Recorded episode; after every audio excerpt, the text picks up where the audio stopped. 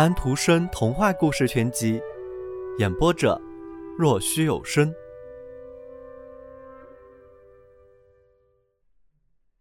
现在他在阁楼上，一待就是二十年。要不是这所房子要改建的话，他还会待得更长。屋顶被拔掉了，瓶子被人看见了，被人谈论着，但他不懂这种语言。在阁楼上待着是学不会他的，虽然长达二十年。要是我是在下面屋子里的话，他的意见的确也不错，那我一定学会他了。现在他被洗刷一番，他的确也有这个需要。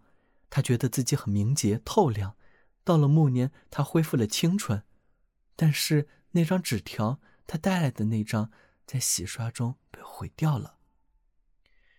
瓶子现在被装进了谷种，是什么种子他可认不得。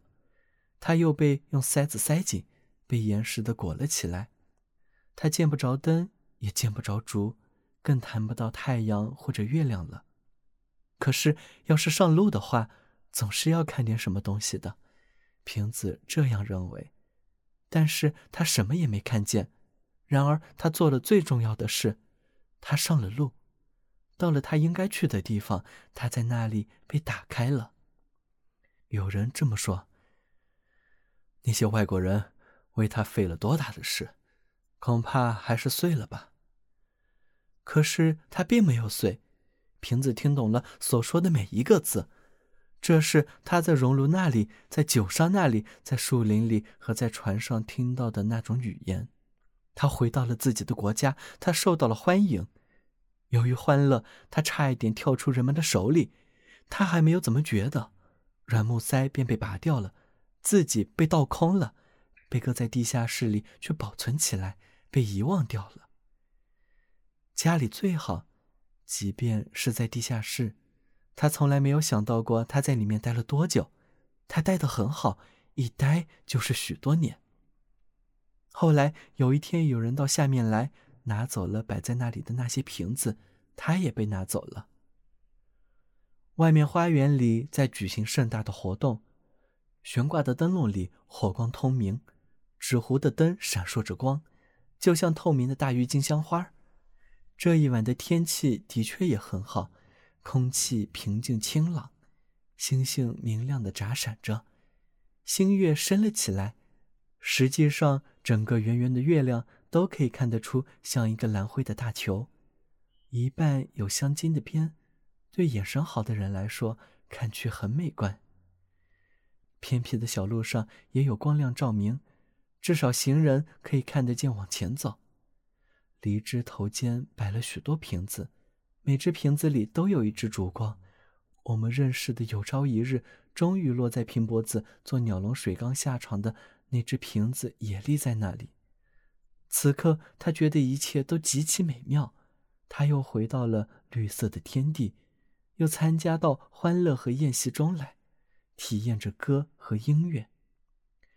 许多人在谈笑和喃喃低语，特别是那个有灯和灯笼、发着彩色的角落的人的话语。诚然，他是立在偏僻的角落里，但也正是因为如此而很值得想想。瓶子立在那里，捧着一只竹，又有用又好玩，这是很应该的。在这样的时刻，你会忘却在阁楼里的二十年，忘掉它也是很好的事。一队人胳膊挽着胳膊，紧靠着瓶子走过，就像是树林里那对新婚的驾驶员和裘皮商的女儿。瓶子觉得他又经历了一回。花园里的客人走动着，还有一些人在经历过这时，不禁要看看这里的人和这桩盛大的活动。过往的人当中有一位老姑娘，没有亲人，但并不是没有朋友。她恰好也想着瓶子想的同一回事，她想着那绿色的树林和那年轻的新订婚的一对。这一对和他的关系甚大，他是其中的一个。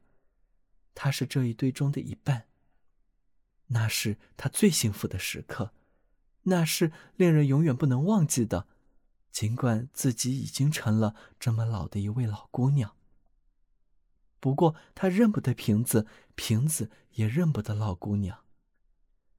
人们在世界上便是这样失之交臂的，直到又相遇。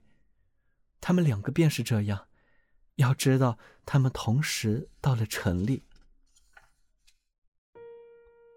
小朋友们，今天的故事已经讲完了，请闭上你们的眼睛吧，晚安。